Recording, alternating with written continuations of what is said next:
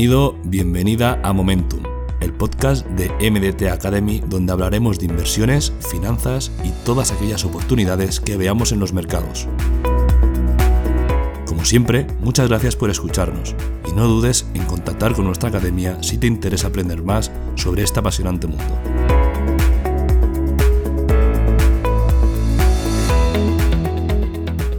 Muy buenas, aquí Eduard Pérez de MDT Academy y hoy te traigo un nuevo vídeo. Vamos a hablar ni más ni menos que de inflación.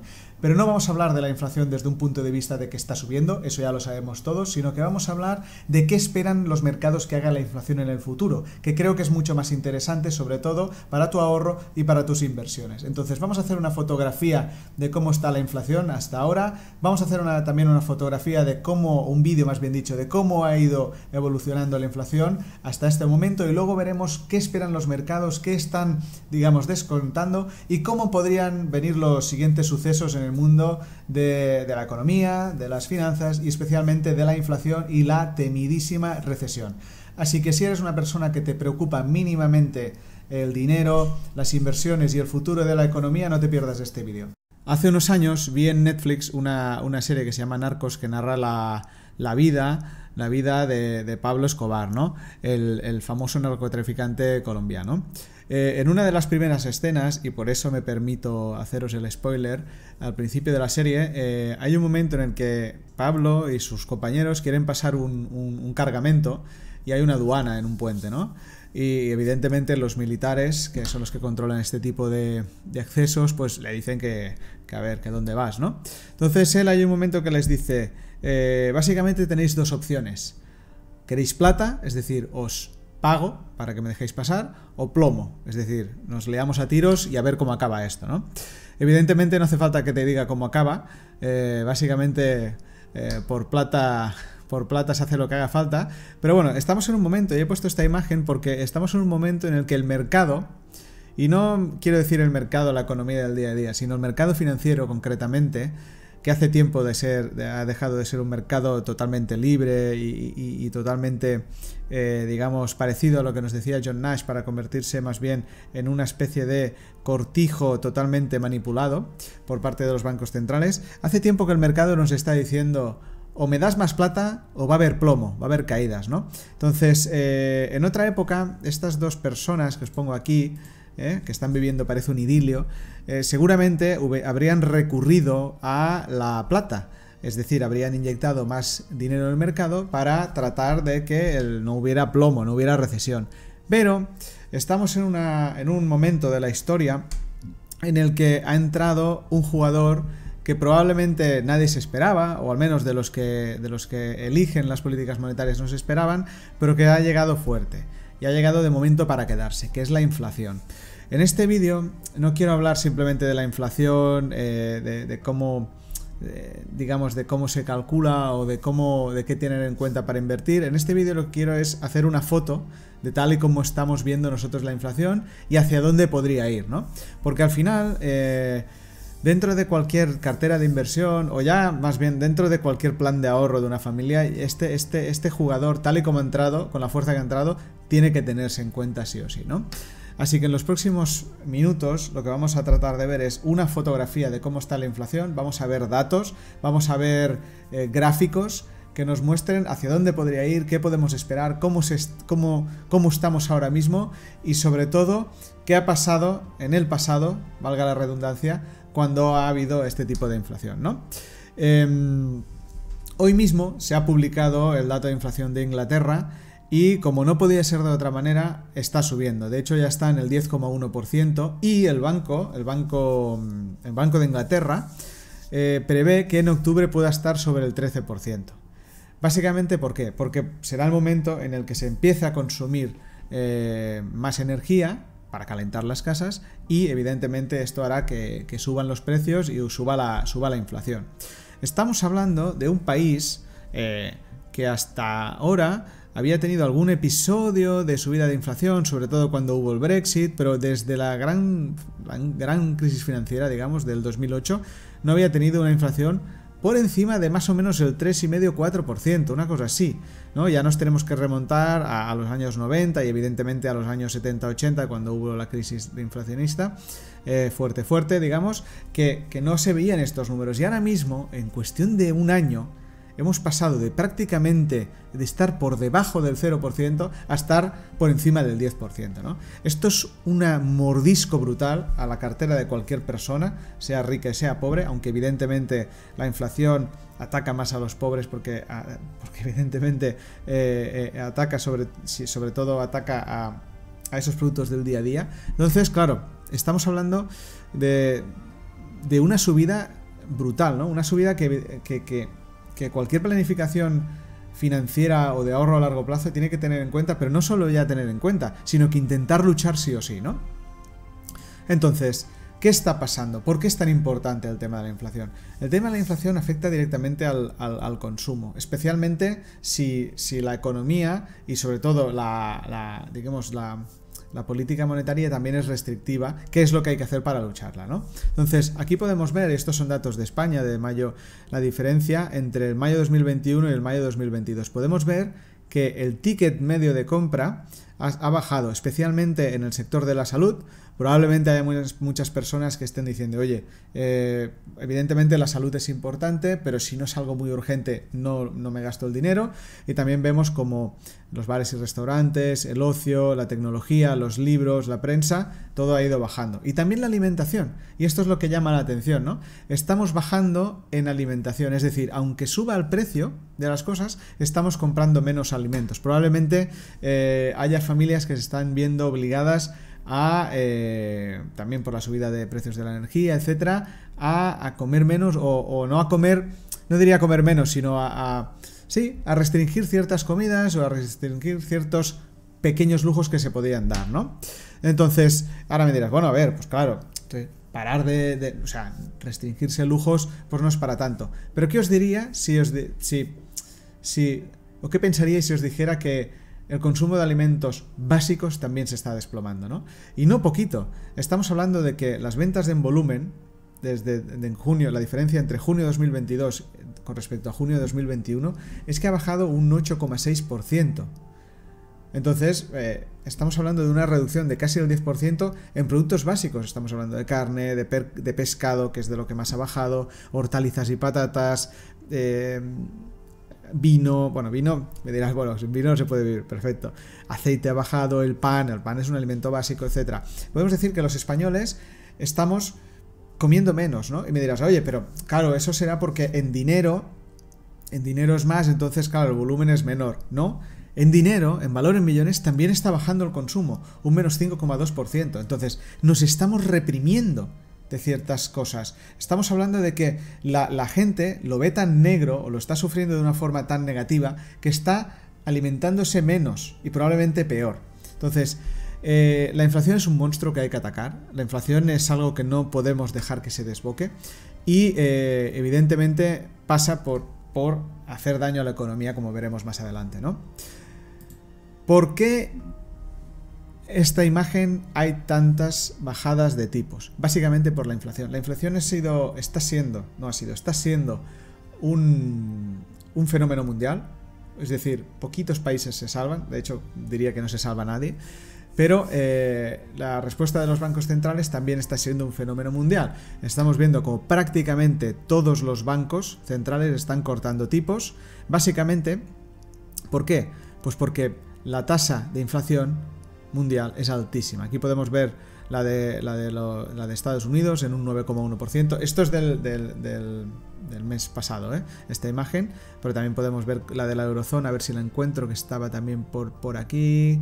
La de la eurozona, 8,6%. Claro, ante esta inflación, los bancos centrales se ven obligados a subir las, las tasas de interés para intentar que la tasa de, la tasa de interés real sea lo más... Eh, lo más pequeña posible, o ya no digo positiva, pero que se reduzca ese valor negativo, ¿no? Entonces, hay países que están cortando, que están cortando los tipos de interés, porque sus economías o bien ya están normalizadas a este tipo de actuaciones, ¿no? Por ejemplo, eh, el Banco de Japón, aunque claro, es que la tasa, la tasa real de inflación no es tan alta como la de otros países, o también, como China, que están en otra fase. Aunque digamos que la inflación es importante, tienen una, un crecimiento que permite, ¿no? que, es decir, permite eh, absorber ciertamente esta, esta, inflación. Aún así, se está ralentizando. Y como podemos ver, la, China está digamos, bajando algunos tipos de interés para poder hacer un offset a todo esto. Entonces, la inflación sigue desbocada, no hace falta que os lo diga yo. Se ve claramente en esta imagen, ¿no? Estamos hablando de inflaciones de dos dígitos en algunos países, como acabamos de ver en Inglaterra, eh, de tasa interanual, lo cual es una verdadera bestialidad. Entonces, ¿qué está pasando con la inflación? Básicamente, por daros una noticia también actual, aunque fue de la semana pasada, eh, el IPC en Estados Unidos se está ralentizando, ¿vale? Entonces, la idea es que... Eh, la idea que subyace ante esta ralentización confirmada es que si esto pasa, pues quizás eh, la Fed pasará de, ya no será tan, tan agresiva con las subidas de interés. Y básicamente eso es un poco la lectura que hizo el mercado hace, hace unos días, cuando se publicó que la tasa de inflación había bajado eh, del 9,1 al 8,6%. Lo que pasó es que eh, el mercado lo vio como una, como, una, como una noticia positiva y por lo general cuando el mercado no, se, no, ve problemas, deja de refugiarse tanto en el dólar como está haciendo y los tipos de cambio, por ejemplo, del euro dólar subieron. Sí que es cierto que luego el mercado ha recogido bastante esta subida, pero el euro dólar sigue estando en una tendencia alcista a corto plazo con respecto, eh, con respecto a cómo venía dándose los, los meses anteriores. Quiero hacer un inciso y esto es importante. Es una tendencia dentro de una tendencia bajista de más largo plazo. Es decir, parece que ha habido un alivio y que los mercados, a menos de divisas, lo están mostrando así, pero no significa que claramente haya habido un cambio de tendencia a largo plazo eh, por lo que respecta a que el dólar vaya perdiendo valor, ¿no? Entonces, eh, antes de empezar, me gustaría aclarar qué es la inflación. La inflación es un aumento generalizado de los precios de los bienes y los servicios y de una economía que se tiene que sostener durante un tiempo, ¿no? Digamos que, es un fenómeno que hace que tu dinero valga menos, ¿no? Es decir, que tu poder adquisitivo eh, sea menor, con lo cual puedas comprar menos cosas con el mismo dinero, ¿no?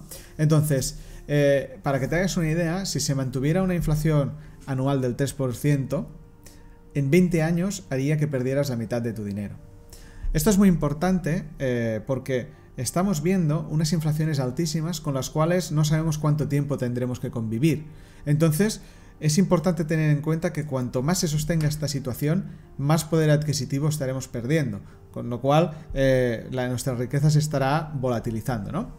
Entonces, imagínate si, eh, o qué pasaría si eh, no consiguiéramos bajar esta inflación y eh, tuviéramos que tener unas inflaciones de un 3 o un 4% durante un tiempo. Estaríamos hablando, durante unos años, estaríamos hablando de una pérdida de poder adquisitivo muy, muy fuerte y, eh, y que además podría traer otro tipo de problemas, porque después de una inflación tan alta podría venir una escala deflacionista, etcétera, etcétera, etcétera, ¿no? Entonces, es importante que atajemos este tema. Entonces, ¿quién ataja este tema, no? ¿Quién, quién es el encargado de hacerlo? Pues bueno, eh, ya seguramente ya lo sabes, pero bueno, quería enseñártelo. En los mandatos del 100% de los bancos centrales del mundo está la estabilidad de precios.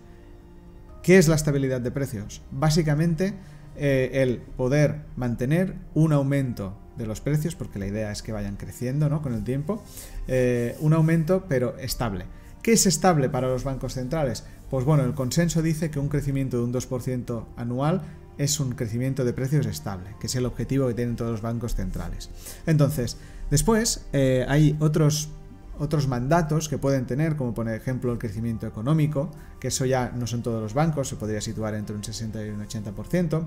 Después también la estabilidad financiera, es decir, que los mercados financieros no tengan eh, periodos de volatilidad, volatilidad brutales o los mercados de crédito, etc.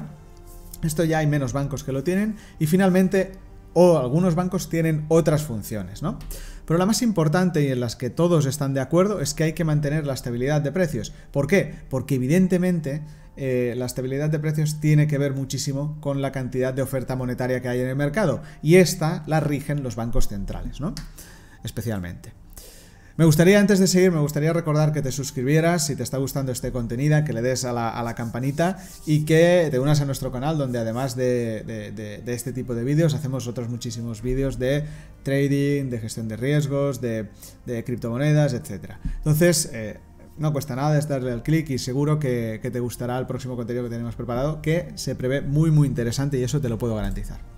¿Qué ha pasado con la inflación?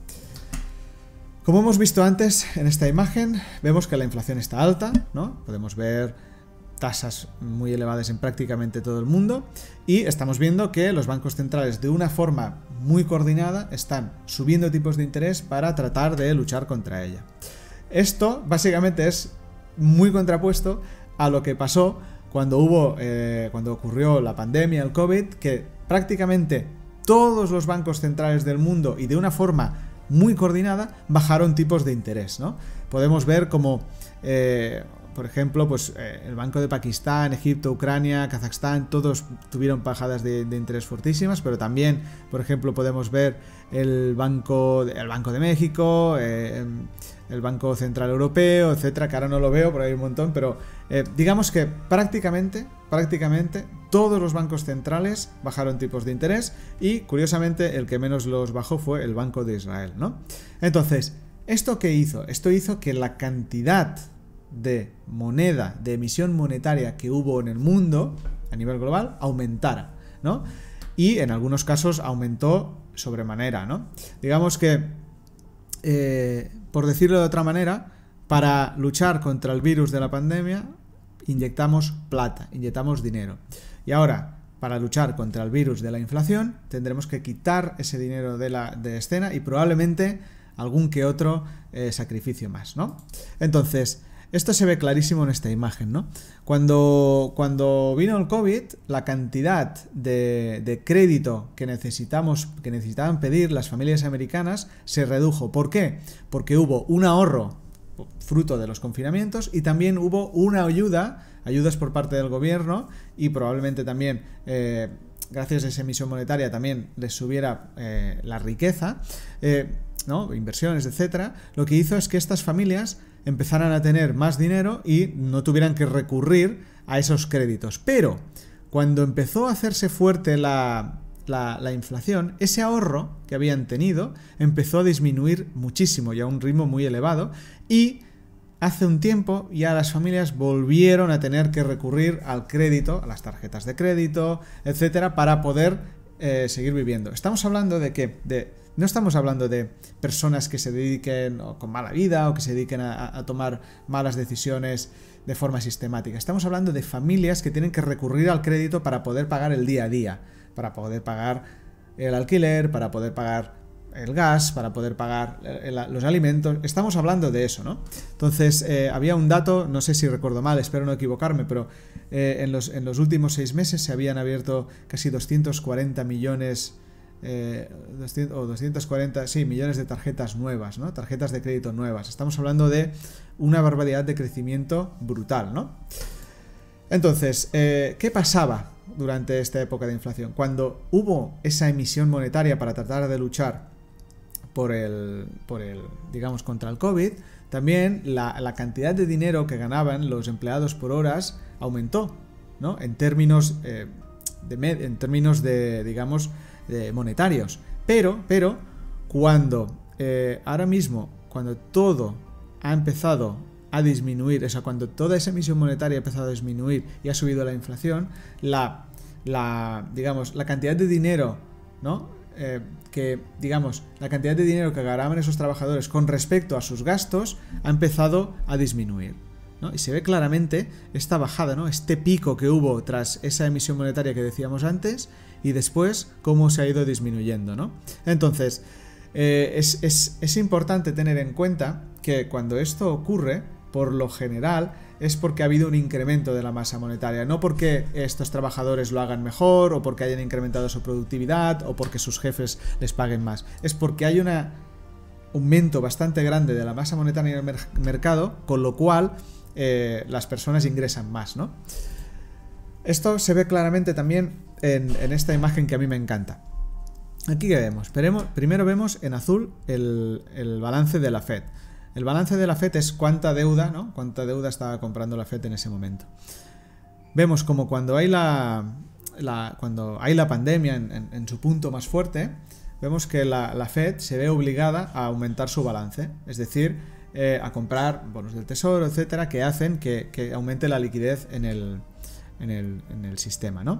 Entonces, ¿qué pasa? Pues que la, Fed aumenta rápidamente su balance como respuesta al, COVID y luego incluso lo sigue aumentando, quizás no de una forma tan, tan contundente como en los momentos más, más, más claves, pero luego siguen aumentándolo.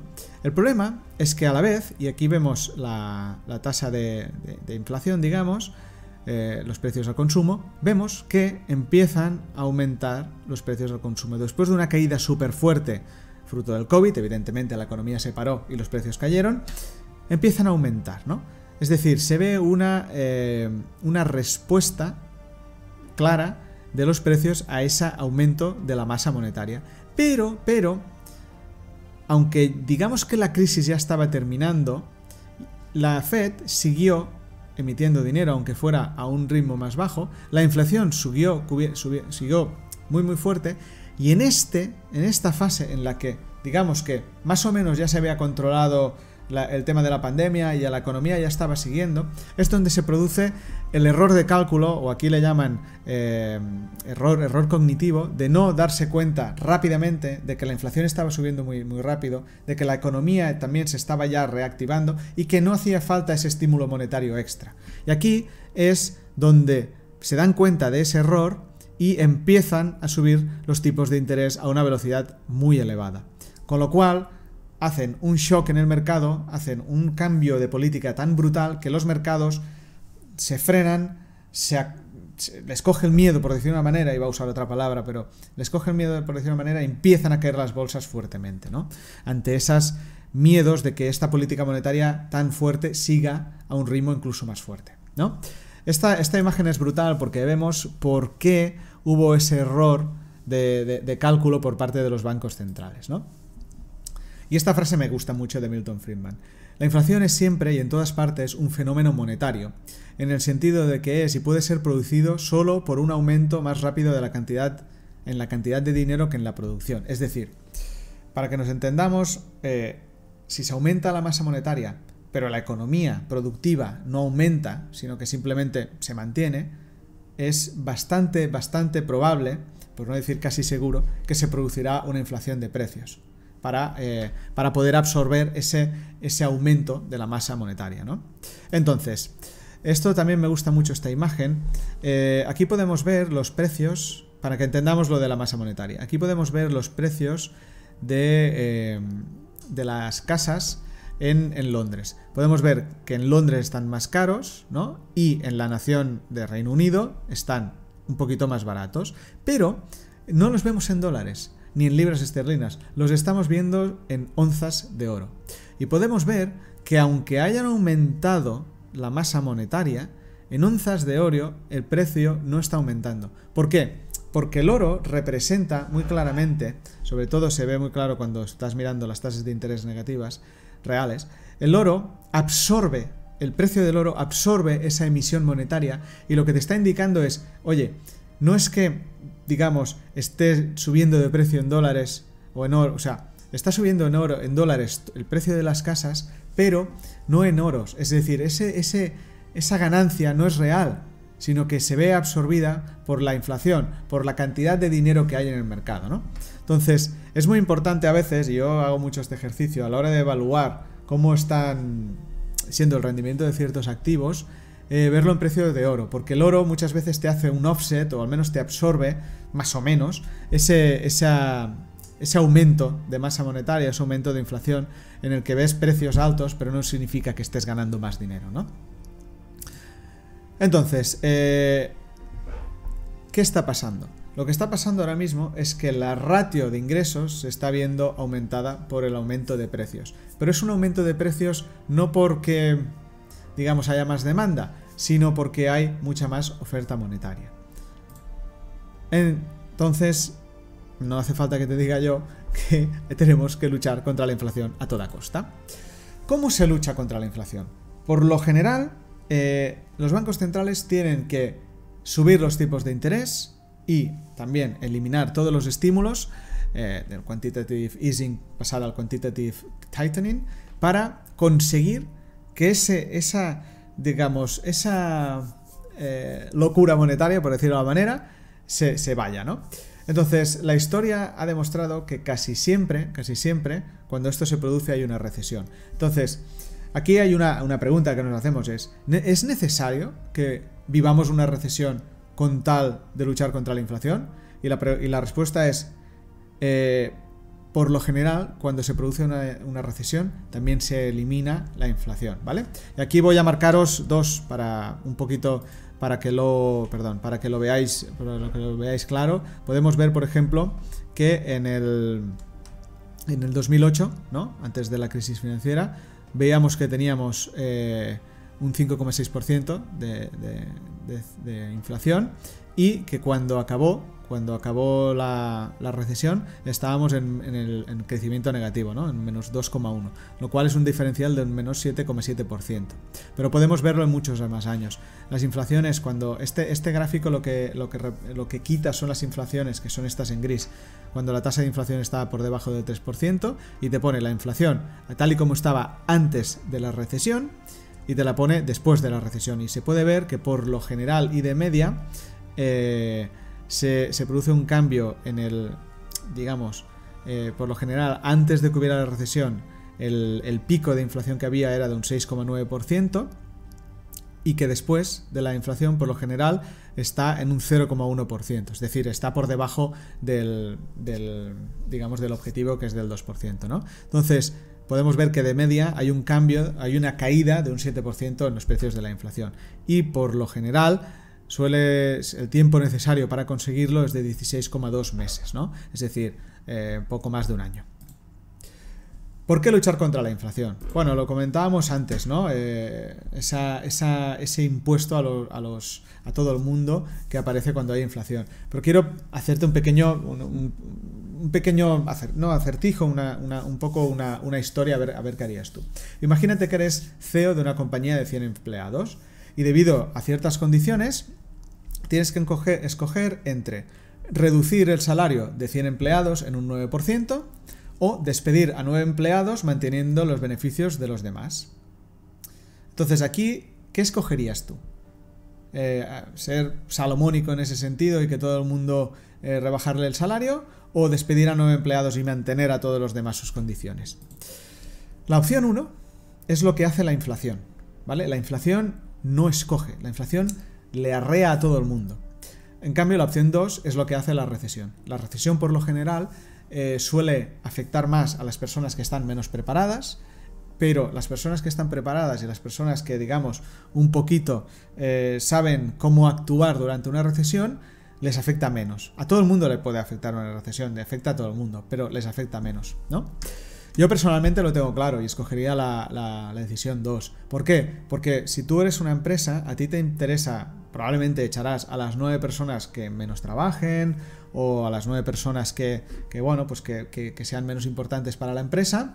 Eh, evidentemente les tendrás que pagar su finiquito o, el acuerdo que tengas, pero los 91 personas restantes eh, mantendrán, aunque haya tiempos difíciles, mantendrán sus salarios estarán contentos y probablemente aumenten su productividad eh, fruto de que son conscientes de esa situación y, están agradecidos de la situación que has, perdón, de la decisión que has tomado, ¿no?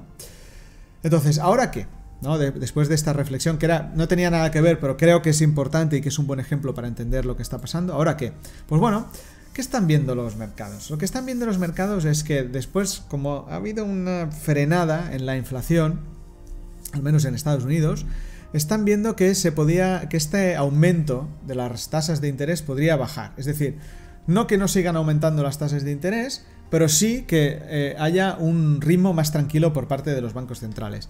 Esto lo podemos ver en los, en los contratos de OIS. El OIS es utilizado para administrar el riesgo de las tasas de interés y sobre todo también para especular sobre la dirección de la tasa de interés de referencia y los cambios de la curva de rendimientos. Bueno, básicamente lo que podemos ver en el OIS es que eh, podemos ver qué opina el mercado sobre cómo irán las subidas de interés. Y podemos ver que en todos los casos, tanto la Fed como el Banco de Japón, como el Banco Central Europeo, como el Banco de, eh, Inglaterra, ven que la tasa de subidas va a bajar, el número de subidas va a bajar. Con lo cual, lo que está anticipando el mercado es que eh, más pronto que de lo que creían antes, podría haber un parón en estas subidas o incluso un inicio de bajadas, ¿no?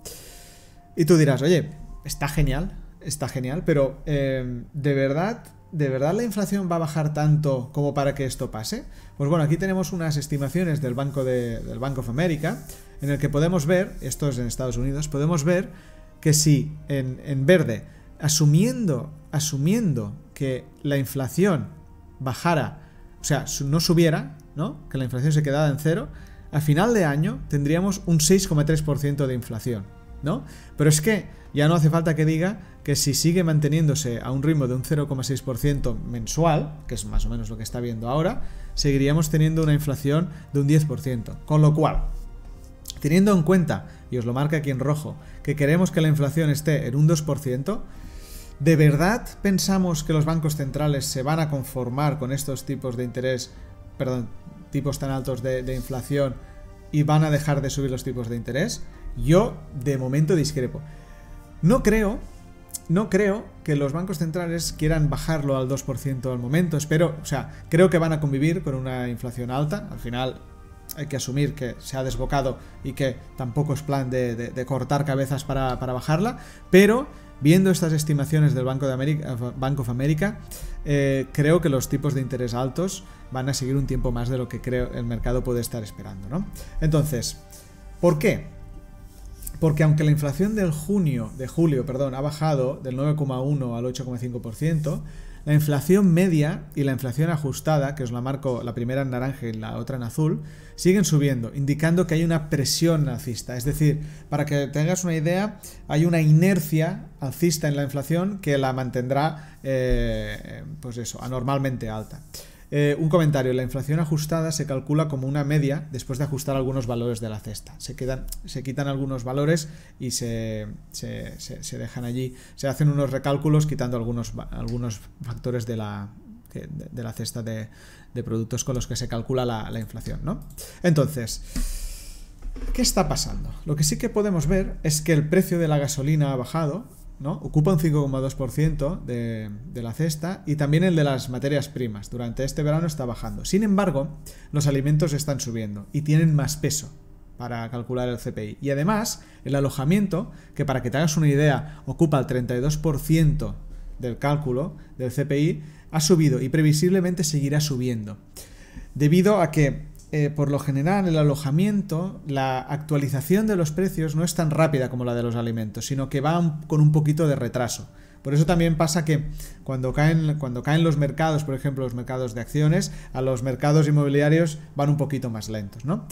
Y esta subida, y esta subida de inflación aún no ha sido reflejada en los precios de los alquileres, de las futuras ventas, etc. Entonces, eh, estamos hablando de que hay, sí, ha habido una reducción, ¿no? Y eso es muy buena noticia, pero aún hay un gran peso de fondo, una gran inercia que pueden hacer que esta inflación siga bastante alta. Con lo cual, veremos que eh, los bancos de centrales se van a, se van a, digamos, van a tener que luchar contra un shelter. Shelter es como, para que me entendáis, alojamiento en, inglés, lo que utilizan para, hablar del inmobiliario, para que me entiendas eh, aún altos, a un ritmo de crecimiento muy muy alto y que aún quizás no ha hecho pico, ¿no? Entonces, eh, ante esta incertidumbre, evidentemente los bancos centrales previsiblemente seguirán subiendo los tipos de interés. Aquí se ve muy claro, para que nos hagamos una idea, se ve muy claro eh, cómo el, CPI va un poquito desactualizado en comparación a los, a los a cómo realmente están los precios de la, de la, de la vivienda. ¿no? Por ejemplo, en este caso podemos ver los precios del alquiler. Vemos que el CPI mantiene este, este, ratio de un 6% más o menos, pero vemos que otros, otros, otros estudios como el, censo, ¿no? el Censo de, Estados Unidos, y empresas como Yardi, CoreLogic, Realtor, que básicamente recogen los precios de los, de los, alquileres que se van a poner en alquiler, es decir, que ya están actualizados, podemos ver que son muchísimo más altos. Entonces, esto significa que esta subida de aquí, esta subida de precios, se verá aquí, pero más adelante. ¿Vale? Y significa que probablemente la, tasa de inflación que veamos más adelante, las publicaciones que hagan el gobierno, eh, serán más altas de lo que previsiblemente podemos estar viendo ahora, ¿no? ¿Qué podría bajar fuertemente la inflación? ¿Qué podría pasar? Pues básicamente, en primer lugar, la respuesta coordinada de todos los bancos centrales quitando eh, esos estímulos monetarios y bajando, perdón, y subiendo los tipos de interés. Podemos ver que ahora mismo eh, más del 80% de todos los bancos centrales están subiendo los tipos de interés. Esto es una forma coordinada a nivel mundial de luchar contra la inflación. Y podemos ver que jamás, desde que se tiene registros, jamás se había visto una respuesta tan coordinada en la subida de tipos de interés. ¿Qué más cosas? Pues una crisis, una crisis, una recesión que se convierta en una crisis fuerte, como eh, ya están anticipando las, curvas de tipos. Aquí podemos ver como la curva de tipos eh, de dos años con respecto a la de 10 está invertida y además está cayendo fuertemente. ¿Esto que, ¿Esto que nos dice? Nos dice que en el mercado de bonos, que es un mercado muy sofisticado, eh, están, y donde trabajan gente que, domina mucho los mercados, están ya previendo que en el futuro habrá, eh, habrá crisis y habrá, y, habrá bajadas de tipos de interés, evidentemente, ¿no? Entonces, eh, como podemos ver, la manera de poder luchar contra la inflación que conocemos implica una recesión, ¿no? Y estos gráficos os he enseñado antes y os marco algunos años donde, donde se ven los cambios, ¿no? Entonces, al final, necesitamos causar dolor para poder curar este bicho que es la inflación, ¿no? ¿Esto qué, qué, implicaciones tendrá? Pues la, probablemente lo que, como ya está anticipando el, el, impulso crediticio, es decir, digamos, la cantidad de crédito que se pide, ya está anticipando unas caídas fuertes, porque podemos ver que su diferencial, es decir, lo que ha caído ha sido fuerte, lo que está anticipando es que en el futuro habrá caídas fuertes en los mercados, tanto en el SP500 como, por ejemplo, aquí pone el SP500, como en la inflación. Por lo tanto, será una bajada de inflación, pero será una bajada de inflación dura, una inflación causada por eh, pánicos en el mercado, ralentización de la economía, etcétera, ¿no? Una crisis, básicamente. También, ¿qué podría, ¿qué podría pasar? Podría pasar también que las inflaciones no fueran todas iguales, no todas tuvieran los mismos, los mismos motivos, con lo cual eh, se podría, podrían dar dos escenarios, que la política monetaria afectara o que no, básicamente, ¿no? En Estados Unidos podemos ver que la inflación tiene, tiene, bueno, afecta más o menos a todos los sectores, ¿no? Ha sido una subida totalmente, eh, totalmente homogénea, por decirlo de una manera, en todos los sectores, tanto los servicios como los, los, los, eh, los goods, los alimentos, eh, etcétera. Entonces, como podemos ver, los productos, perdón, que decía goods no me salía, productos. Podemos ver que la, energía ha subido, pero que todos los demás, eh, digamos, sectores también han subido. Con lo cual es una, inflación que, que claramente se ve como esa inyección monetaria se ha esparcido por todas partes de la, las partes de la economía. Pero en el caso de la, de la área euro, ¿no? de la eurozona, podemos ver que la inflación, donde ha tenido un aumento muy muy fuerte, especialmente, es en los alimentos y sobre todo en las energías, ¿no? A causa de, esa, eh, de ese conflicto Rusia-Ucrania, aunque ya empezó antes, eh, la inflación en la eurozona ha sido mucho más fuerte en, los, en esto, ¿no? en productos, en alimentos y energía. Con lo cual, eh, evidentemente, una reducción de los estímulos monetarios y una subida de tipos de interés hará que baje, pero también podríamos, imaginémonos que todo el tema del conflicto con Rusia-Ucrania para, se hacen todos amiguetes de nuevo y eh, digamos que se normalizan los precios de la energía. En ese caso, cosa que no creo que pase en el corto plazo al menos, eh, ni, quizás en el largo, pero bueno, eh, yo de geopolítica tengo, tengo poca idea, así que no me voy a meter en eso. El tema es que, como podemos ver, cualquier shock, cualquier noticia positiva podría hacer que el precio de la energía y luego la de, la de los alimentos bajara, bajara drásticamente. ¿no? Entonces, podría ser que no solo la, digamos, no solo la política monetaria ayudara, sino que en el caso de la euroárea podría ser que otros, eh, otros actores exógenos a, digamos, a la política monetaria también ayudaran a que, a que la inflación bajara, ¿no? Entonces, ¿qué escenario, qué están viendo los mercados? Los, los mercados al final, eh, yo no digo que sean optimistas, pero casi siempre tienen un toque, bueno, lo que buscan es aferrarse a buenas noticias, ¿no? Para poder, eh, para poder tener esperanza de, que sus inversiones van a ir bien, ¿no?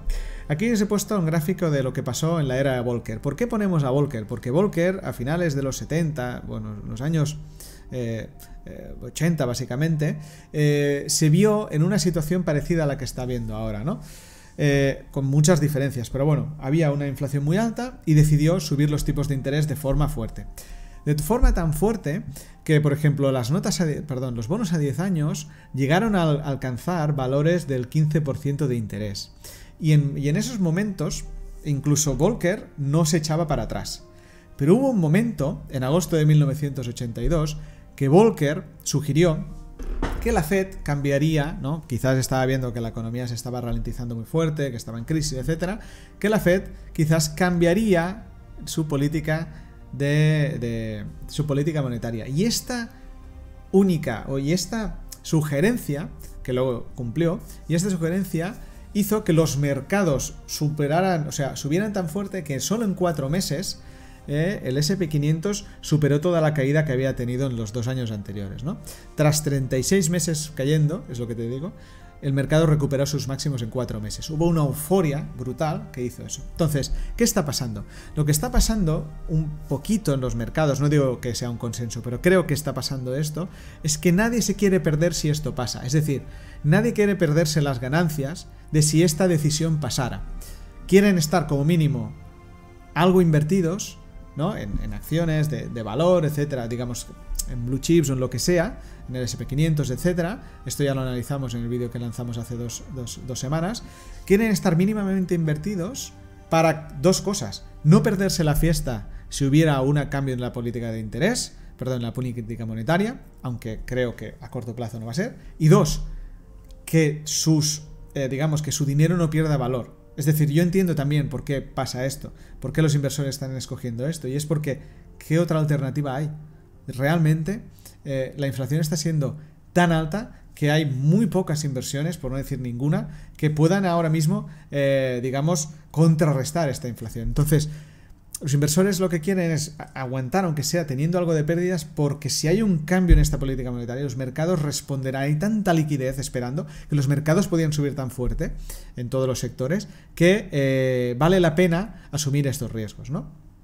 Entonces, ¿qué es importante que tengamos en cuenta? Pero que el timing es muy importante. El timing no es muy importante, el timing es esencial. Y aquí lo marco claramente. Aquí podemos ver dos momentos en los que hubo eh, bajadas de interés, ¿no? Por parte de Alan Greenspan en, los años, pues eso, en los años 2000, una cosa así, y después Ben Bernanke, que era el gobernador de, que le tuvo que le tocó lidiar con la, con la crisis de, de 2008, ¿no? Pero, pero, es importante ver que aquí empezaron a, bajar los tipos de interés y no fue hasta pasado un bastante, bastante tiempo que el mercado empezó a subir. Y sobre todo suele coincidir con los finales de subidas de tipos de interés, casi casi, ¿no?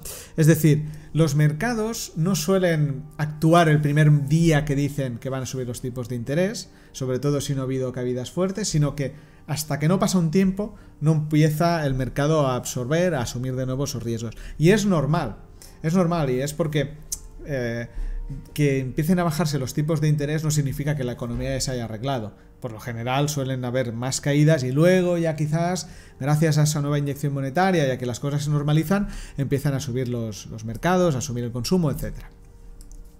Entonces, ¿qué está pasando ¿no? de momento ¿Y, qué podemos esperar en el futuro con, el, con, el, con, la inflación? Pues bueno, pues que aunque la, la digamos que eh, la, la emisión de dinero se haya reducido de forma muy drástica, tal, y como subió muy drásticamente en 2020, se ha reducido, ¿no? Como podemos ver aquí.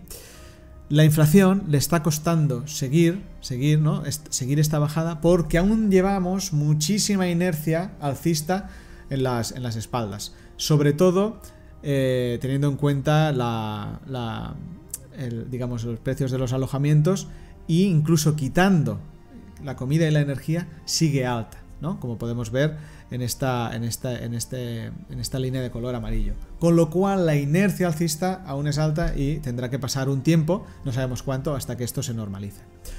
Entonces, como conclusión, la inflación, aquí os he puesto cuatro conclusiones que creo que pueden ser interesantes, ¿no? La inflación está alta, y eso es un hecho, no hace falta que lo diga yo, esto lo vemos. Y hay una respuesta coordinada por parte de los bancos centrales para luchar contra ella, es decir, se han dado cuenta de que tienen que hacer algo.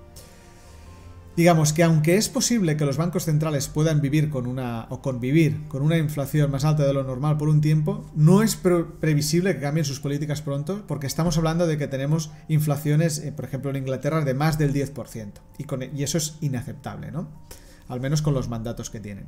Después, eh, el mercado está anticipando que puede haber un shock financiero, económico financiero fuerte, que unido a presiones políticas, ¿no? fruto de la codependencia de los bancos centrales con los gobiernos, haga que los bancos centrales reconsideren, reconsideren fuertemente sus políticas monetarias, ¿eh? es decir, que incluso paren de subirlas. Esto podría pasar, aunque no creo que sea pasado mañana ni en el próximo mes. Sin embargo, algunas pistas que nos está dando el mercado, más que nada para escoger ese timing que esperamos, que esperamos tener, es que en los próximos 6 a 18 meses, atendiendo a la, inversión de la curva de tipos, se podrían dar eh, recesiones, bueno, o crisis financieras fuertes. Esto significaría que habría una caída importante de los mercados y de la economía que podría, y en este caso sí, podría hacer que los bancos centrales se replantearan sus políticas monetarias. Esto es por lo general lo que suele pasar y al cabo de un tiempo eh, cuando lo que suele pasar es que los mercados absorben este cambio, este soporte por parte de los bancos centrales, cada vez lo absorben más rápido y empiezan a subir los principales índices. Entonces, un poquito por recapitular. Tenemos inflación alta, tenemos bancos centrales que están luchando contra ella y tenemos mercados que están esperando que, más o menos en el medio plazo, esta lucha cause, eh, digamos, problemas económico-financieros que obliguen Em, después a los bancos centrales a actuar. Pero, pero, cuidado porque probablemente los bancos centrales, atendiendo a sus mandatos, puedan convivir con caídas fuertes de mercado o caídas al menos medias, con tal de reducir al menos hasta un 3-4% en el medio plazo la inflación, más que nada porque su mandato principal es la estabilidad de precios, mucho más que la estabilidad financiera, y además ellos saben que es mucho más peligrosa una inflación desbocada que una economía o un mercado bajista. ¿De acuerdo? Así que nada de correr, al menos bajo mi punto de vista. Eh, tu o sea, evidentemente ciñete tu estrategia de inversión, pero nada de correr, nada de buscar ese alivio rápido porque, bueno, porque por todas partes se haya dicho que, que la inflación se esté controlando y vamos a esperar a que haya confirmaciones por parte del precio y que haya realmente señales claras de que los mercados han tomado un rumbo alcista. Al menos es lo que yo haría para empezar a comprar y empezar a sumarme a una nueva tendencia alcista. Espero que te haya gustado este, este, este vídeo. Te pongo esta foto que me encantó, el Club Complacent sí. No caigamos en la complacencia, no caigamos en las prisas. Hemos tenido una subida fuertísima los últimos 10, 12 años del mercado. Ahora está habiendo una corrección que tal y como vimos hace un tiempo, de momento está siendo bastante controlada. No descarto que la, bolsa nos dé alguna sorpresa en el corto plazo, de cara incluso a finales de año. Eh, no la veo tan bajista de momento, es decir, de momento. Luego puedo cambiar de opinión básicamente si rompen mis niveles de precio que considero que son importantes. Pero tampoco podemos caer en la complacencia en que ya ha pasado todo esto y ya podemos empezar a darle caña a las inversiones. Como siempre, prudencia. Eh, como siempre, seguir aprendiendo, que eso al final es la, fuente de riqueza más, más importante. Y nada, espero, te espero en el próximo vídeo y espero que te haya gustado.